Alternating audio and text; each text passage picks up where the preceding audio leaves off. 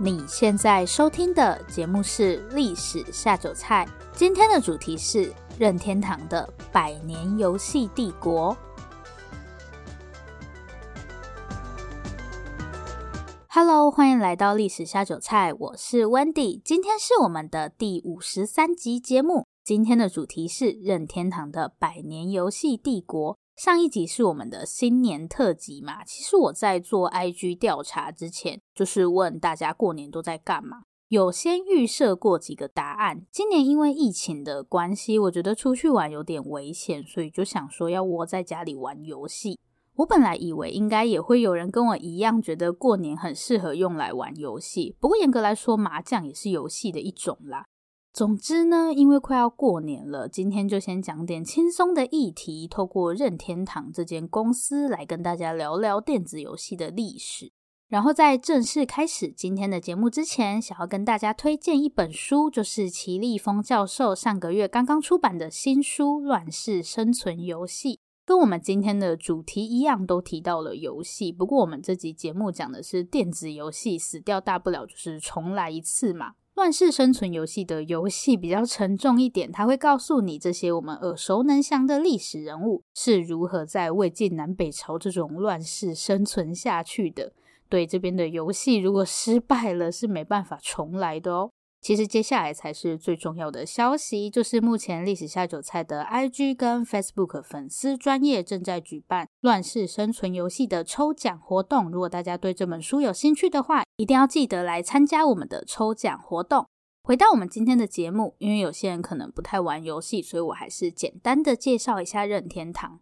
任天堂呢，是日本一间专门从事电子游戏开发的公司。就算你没有玩过他们旗下的任何一款游戏，相信你也一定听过马里欧或是宝可梦。几年前的宝可梦之乱，大家应该都还记忆犹新吧？还有去年超受欢迎的动物森友会，这些其实都是任天堂他们家开发的游戏。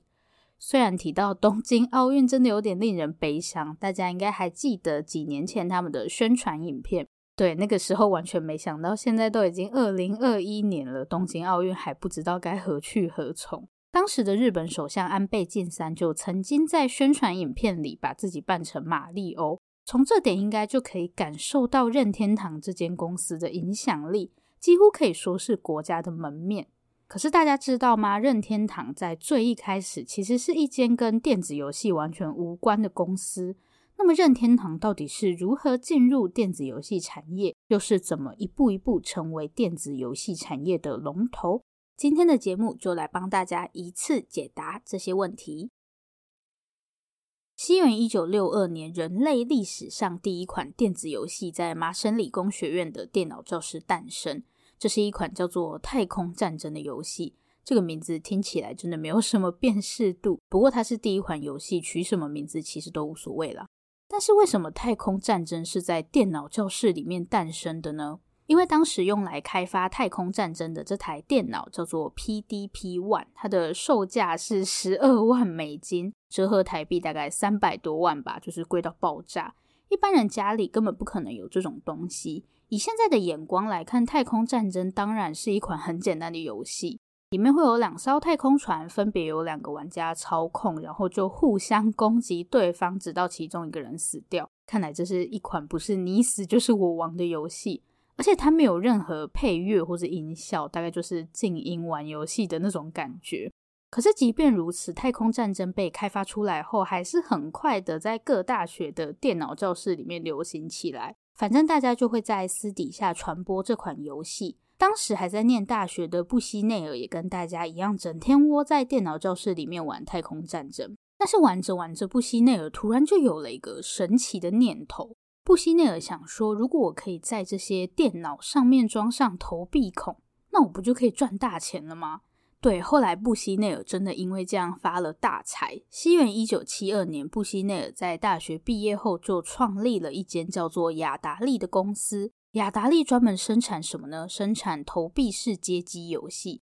街机就是你现在去什么电子游乐场，它就会有很多那种大型的游戏机，比方说太古达人这种的，你只要投钱进去就可以开始玩。毫不意外，街机问世后就马上爆红，跟 Clubhouse 一样，不管在什么地方，你都可以看到有人在玩游戏。我们很熟悉的小精灵，就是那个黄色的，只有嘴巴，然后一直在吃豆子的游戏，就是在街机上面红起来的。除了街机以外，这个时候的雅达利也开始尝试开发家用游戏主机。对，不用想都知道这个产品肯定会大受欢迎。总之，在一九七零到一九八零年代，真的是电子游戏的黄金年代，好像你不管做什么游戏都会大卖，然后也有越来越多的厂商投入到这个市场。直到西元一九八三年，西元一九八三年大概可以被称为是电子游戏史上最黑暗的一年。这一年到底发生了什么事呢？我们刚刚有说，在前几年，整个电子游戏产业发展的非常快速嘛，几乎可以说是只要有游戏上市，就一定会大卖的程度。因为这样的关系，很多公司就开始不重视游戏的品质，反正我只要把游戏上市，然后卖出去就好了。西元一九八二年上映了一部大家都很熟悉的电影，这部电影就是《E.T. 外星人》。那电影上映就上映，跟游戏市场有什么关系呢？E.T. 外星人这么红，游戏公司怎么可能会放过这个赚钱的大好机会呢？所以雅达利马上就宣布要制作关于 E.T. 外星人的游戏。但是这个游戏制作的时间只有不到六个星期，六个星期耶，六个星期要开发一款游戏根本就是不可能的任务吧？但是当时游戏公司才不管这些，反正我只要可以把游戏做出来，赶在圣诞节的档期大捞一笔就好了。结果就是《E.T. 外星人》成为一款粗制滥造的游戏。这种行为你还觉得消费者会买单？真的就是把消费者当白痴在耍。可是很抱歉，消费者也是有脑子的好吗？所以《E.T. 外星人》这款游戏一上市就直接悲剧，因为它真的太烂了。电影再好看也救不了它。成千上万的游戏卡匣就这样从商店的货架上被一车一车退回雅达利公司。他们本来以为可以大赚一笔的，结果赔到脱裤子，还意外创造了一段都市传说。因为那些游戏卡匣也卖不出去了嘛，所以理论上这些东西就只剩下被销毁一途。当时就有媒体报道说，看到雅达利的货车出现在新墨西哥州一个叫做阿拉莫戈多的城市，把这些卖不出去的游戏丢在当地的垃圾掩埋场。还有人说可以在这里找到像是小精灵之类的热门游戏，反正这个消息最后就越传越夸张，变成垃圾掩埋场埋了超过三百五十万个游戏卡匣。有些人就想说可以去挖免费的游戏来玩，但雅达利公司当然不会告诉你他们把报废的卡匣埋在哪里，而且他们还出来澄清说他们买的都是一些已经不能使用的垃圾。最后，这整件事情就变成一个都市传说，就是大家都说有一个埋了三百五十万个游戏卡匣的垃圾掩埋场，但是究竟在哪里，就没有人知道了。好，那这个垃圾掩埋场到底存不存在呢？西元二零一四年，就是几年前，一支关于雅达利游戏掩埋事件的纪录片提供了答案。话说，为什么这种东西还可以拍成纪录片？不过，拍摄团队还真的找到了这个传说中的掩埋场。而且也挖到了游戏卡匣，可是没有三百五十万个，大概只有一千个。后来，当年负责掩埋卡匣的卡达利工作人员有出来证实说，这里确实是埋了游戏卡匣，不过数量不会超过七十万个。而且当年其实不是只有单纯的把游戏埋在这里，雅达利还把这些卡匣都裹上了水泥，所以确实大部分的卡匣都已经不能玩了。甚至根本也挖不出来，所以你想要在这里找到免费的游戏，其实是很困难的。经过这几件事情后，美国的电子游戏市场就开始大规模萎缩。另一方面，当然也是因为家用电脑变得更便宜，比起游戏机，有些人可能更愿意花钱去买电脑。就在这个电子游戏市场一片低迷的时刻，一间公司出现了，这间公司就叫做任天堂。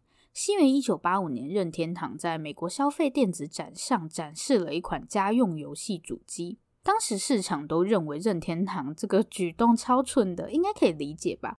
毕竟这个时候的电子游戏市场真的蛮惨的，整个行业的营收萎缩超过百分之九十七。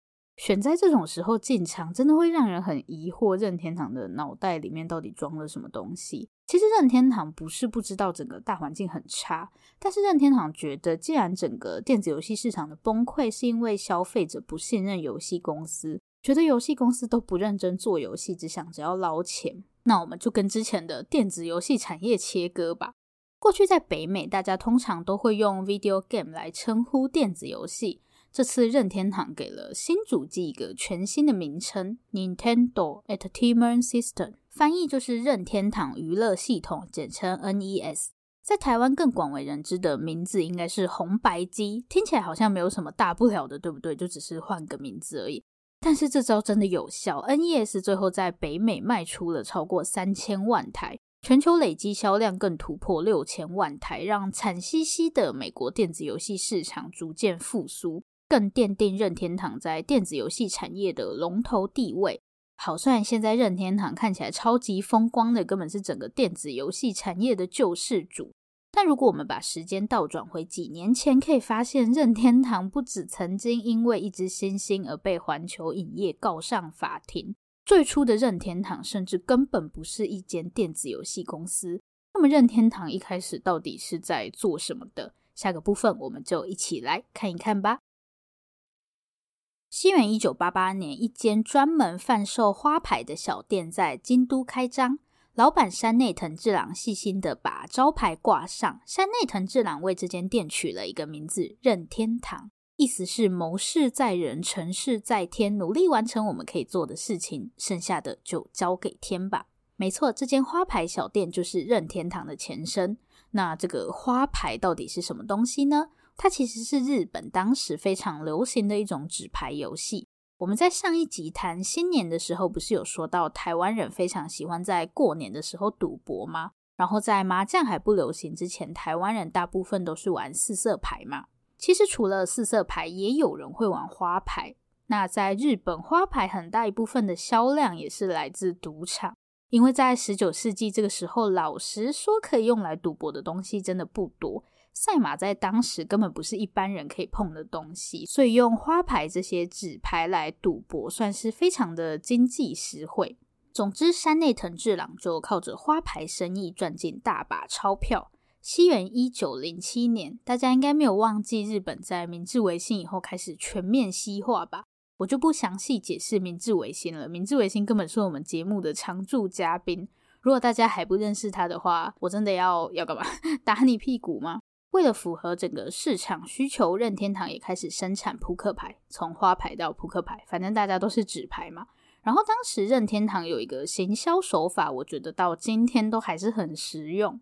这个行销手法就是跟迪士尼联名，在扑克牌上面印迪士尼的卡通人物。这个方法是不是到今天都还一堆人在用？不管是衣服还是文具，反正只要是你想得到的东西，都可以跟迪士尼合作。而且只要印上这些卡通人物，那个价格又可以再蹭蹭往上涨。迪士尼真的是一间很可怕的公司。不过呢，随着任天堂营业规模的扩大，卖卖纸牌这种生意已经满足不了他们了。所以任天堂的第三代掌门人，对，时间跑得有点快，这个时候大概已经是一九五零年代左右。山内溥就是刚刚那个山内藤治郎的孙子，他就决定要扩大任天堂的业务范围。大家不要紧张，游戏机的部分还没出现，因为第一款电子游戏也是一九六二年才出现的嘛。好吧，那山内溥打算要做什么呢？他首先先开了一间爱情旅馆，不是爱情摩天轮，是爱情旅馆。然后接下来又开始开发计程车业务。毫不意外的，这些东西没有一个是赚钱的，不然今天任天堂就不会是游戏公司了，可能会是任天堂大车队或是 Hotel 任天堂之类的吧。在做什么赔什么的情况下，山内溥终于明白游戏才是他一生的志业，所以他只好又乖乖回去做游戏了。大家不要想说这个山内溥感觉不知道在干嘛。虽然他是乖乖回去做游戏的没错，但是他这次要做的游戏不是一般的游戏。西元一九六九年，山内溥在任天堂设置了一个全新的部门。这个全新部门要生产的东西就是游戏机。好，终于是我们熟悉的任天堂了。任天堂在日本的游戏市场可以说是混得风生水起。所以大家有时候失败了也不要难过，你可能只是还没有找到那个真正适合你的，就像任天堂不适合爱情旅馆那样，突然心灵鸡汤。西元一九八零年，山内溥的办公室里面出现了一个人，这个人叫做宫本茂。这个时候的宫本茂来到任天堂还不满三年，山内溥看着宫本茂说：“公司现在打算开发一款电子游戏，而且打算靠这款游戏进军美国市场。”宫本茂听了以后就非常兴奋，马上开始着手设计。在宫本茂的构想中，这个游戏的主角不是什么帅气的英雄，也没有很厉害的超能力。他觉得主角应该要笨手笨脚，然后傻傻的这样，可能这样比较亲民吧。所以他就决定把游戏主角设定成是一名木匠，而且还有一个很大的鼻子跟一小撮胡子。决定了主角的形象以后，当然就要开始制作游戏了嘛。但是在制作的过程中，有一个地方就非常的不顺利。这些任天堂的工程师就是搞不定主角的头发。宫本茂本来的构想是，主角在跳来跳去的时候，他的头发会很自然的摆动，是要拍洗发精广告吗？可是无论如何，就是做不出那个效果。然后宫本茂也一直觉得主角的发型很丑，所以最后他就索性让主角戴上一顶红色大帽子。碍眼的东西，我们就直接让它消失吧。还好只是戴帽子，不是让主角变成光头。经过了一年的准备，这款游戏终于要问世了。但是我们还有一个很重要的问题没有解决，就是这款游戏到底要叫做什么名字呢？当时宫本茂并没有给这个游戏的主角一个名字，而是叫他 Jumpman，意思大概就是跳跃的人。因为这款游戏的设定是主角必须从一只大猩猩手中拯救他心爱的女朋友。然后在整个游戏过程，主角就会一直上上下下跳来跳去。对，这个从坏人手中拯救女朋友的剧情跟大力水手补派很相似。其实宫本茂当初本来想要直接买大力水手的版权来做游戏，可是一直没有谈成。但是也还好没有谈成啦，因为这个连名字都取得很随便的主角，在将来会成为任天堂的招牌。不过那都是之后的事情了。宫本茂在为这款游戏想名字的时候，其实压根没有想到主角，真的是一个很悲情的主角，存在感超低。他第一个想到的是游戏里面的那只大猩猩，所以他就打算要用这只大猩猩来帮游戏命名。我不知道为什么宫本茂那么执着于要让这款游戏有那种笨笨的感觉。当时宫本茂决定要叫这款游戏 Donkey Kong，Donkey 就是驴子的意思嘛。据说是因为宫本茂不知道看了哪一本字典，反正上面就说驴子是愚笨的象征。那抗在日本通常会用来代指大猩猩，就像我们也会叫猩猩金刚或是大金刚之类的。所以这款游戏最后就决定叫做 Donkey Kong 了。可是呢，在任天堂都还来不及确认这款游戏在美国究竟受不受欢迎的时候，他们在美国的分公司就先接到了环球电影公司的律师函。环球电影公司认为任天堂旗下的游戏《Donkey Kong》侵犯了电影《金刚》的版权。大家应该对这部电影不陌生，就是有一只大猩猩抓着一个美女爬到帝国大厦上面的那部电影。我们现在会叫大猩猩金刚，其实也是受了这部电影的影响。好，反正现在环球就是要告任天堂了嘛，那都要上法庭了，当然就要委托律师。于是任天堂就在美国找了一位名叫约翰卡比的律师来帮他们打官司。在西元一九八二年的时候，其实任天堂才刚刚进军美国，这个时候被告当然是一件非常糟糕的事情，尤其对方又是一间这么大的公司，所以这场官司对任天堂来说真的是绝对不能输。那为了要打赢官司，卡比律师还亲自走了一趟日本，发现在日本抗这个词其实已经等同于大猩猩的意思，就像我们在台湾讲金刚，你第一个会想到的就是猩猩。假设我今天开了一间金刚热炒，应该不会有人认为说这个热炒店跟电影《金刚》有什么关系吧？所以任天堂就凭借这一点打赢了官司，也靠这件官司替自己在美国打开了知名度。这是不是标准的塞翁失马？然后关于这起官司，还有一个很可爱的小彩蛋，不知道大家有没有注意到那位帮任天堂打赢官司的律师叫做什么名字？对，那个律师叫做约翰卡比，所以大家知道《星之卡比》这款游戏的名字是怎么来的吗？几年后，任天堂在美国消费电子展上的故事你们都知道了。不过，跟着 NES 在美国大获成功的，其实还有一个人，人好吧，应该可以把它当成是人吧。只能说出现在这款游戏里面的角色都不是普通角色。当 King Kong 被环球告上法庭，那那个没有什么存在感的游戏主角 Jumpman 呢？这个时候的 Jumpman 不仅把职业改成了水管工人，还有了一个全新的名字，这个名字就叫做马里欧。故事说到这里，我们的任天堂已经从新手村一路晋级，成为整个电子游戏产业的霸主。不过，任天堂的考验才刚刚开始，前方究竟还有什么样的关卡在等着任天堂？下面我们就一起来看一看吧。好的，这个时候的任天堂显然早就已经不是当年的那个任天堂了。现在的任天堂几乎可以说是电子游戏的代名词。成为业界霸主的任天堂，很快就显露出他傲慢的本性。其实，任天堂的霸道在日本早就已经不是新闻。任天堂当然也设计游戏嘛，不过他们最重要的业务还是贩售游戏主机。像这种游戏主机，它的卡匣就是游戏卡匣，并不是通用的。今天如果我买了一片 DVD，理论上不管我用什么品牌的播放器或是电脑，都是可以看的嘛。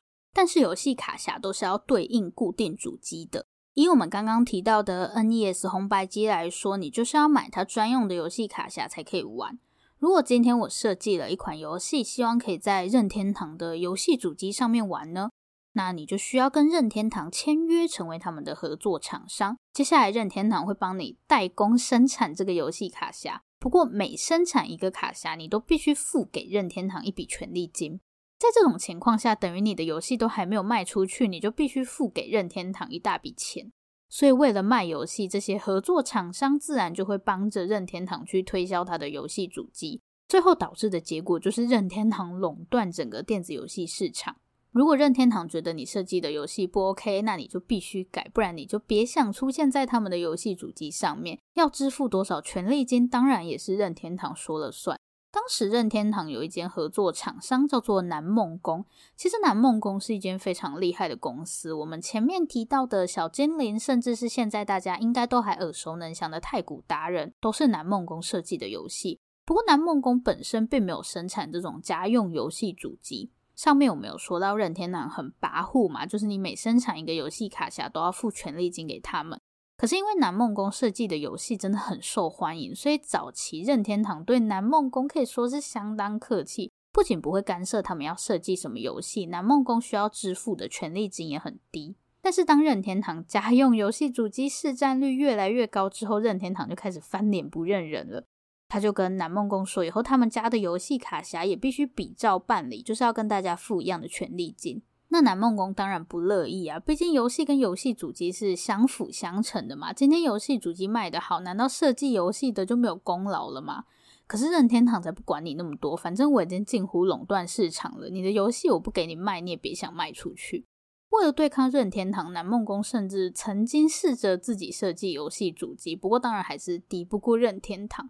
但大家也不用太生气，毕竟 君子报仇三年不晚嘛。任天堂很快就要提到大铁板了。西元一九八九年，一台名叫 Sega Genesis 的游戏主机横空出世，受欢迎的程度几乎快要超过任天堂的 NES。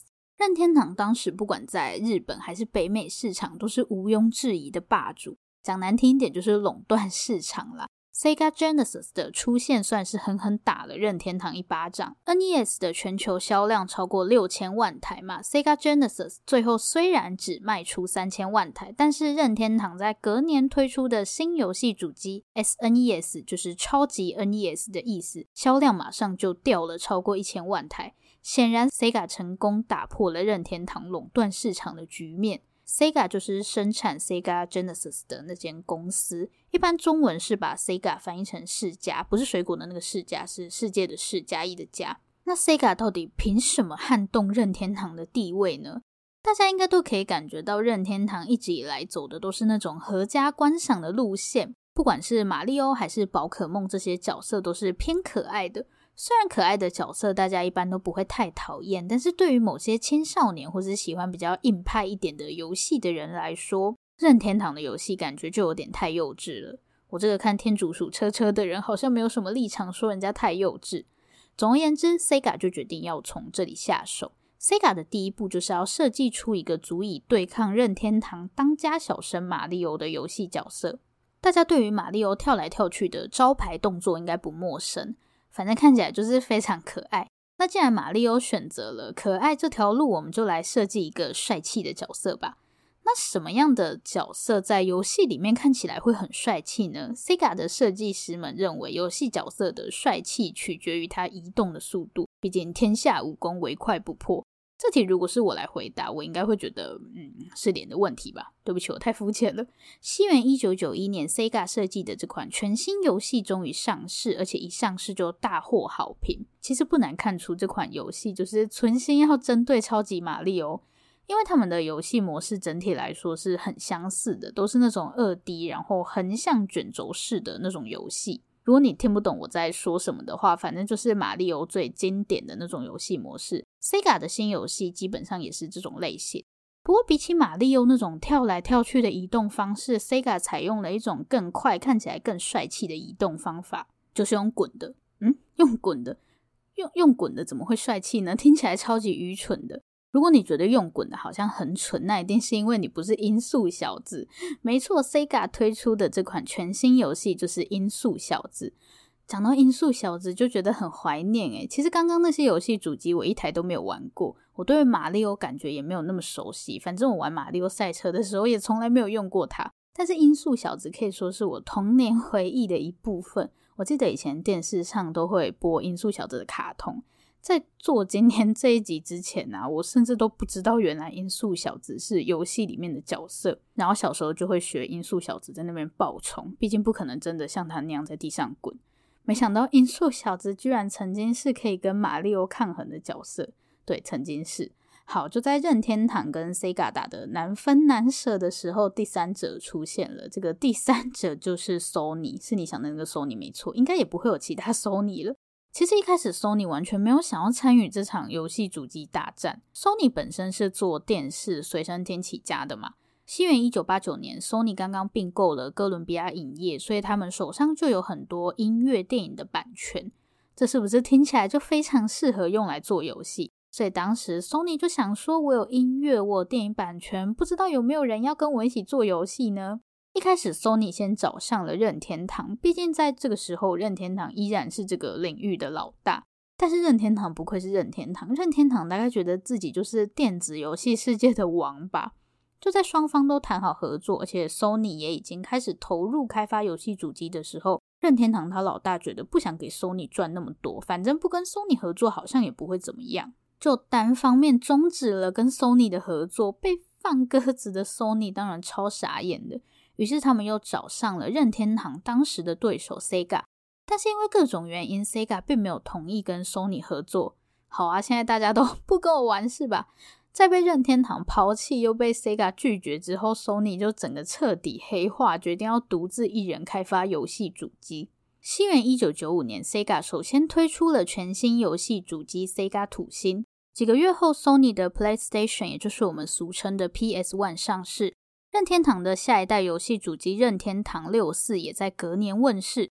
在这几款游戏主机中，Sega 土星以不到一千万台的销量垫底，任天堂六四的销量是 Sega 土星的整整三倍多。而 Sony PS One 则在全球卖出超过一亿台。西元两千年发售的 PS Two 至今仍是史上最畅销的游戏主机，总销量超过一亿五千万台。顺带一提，PS One 上面有很多大受欢迎的游戏都是由南梦宫制作的。我只能说，任天堂真的是非常善于帮自己制造敌人。不知道他们有没有觉得悔不当初呢？那直到今天为止，这场游戏主机大战依然还在持续进行中。去年 PS 五才刚刚上市。那目前任天堂的 Switch 销量已经超过八千万台，因为卖得不错的关系，任天堂似乎也不急着推出新主机。不过这些都不是我们要烦恼的事情，我们要烦恼的是口袋里面还剩下多少钞票。好啦，总之过年假期大家还是要小心保护自己，毕竟现在疫情还是蛮紧张的。如果觉得人挤人不想出门的话，在家玩玩游戏也是不错的选择。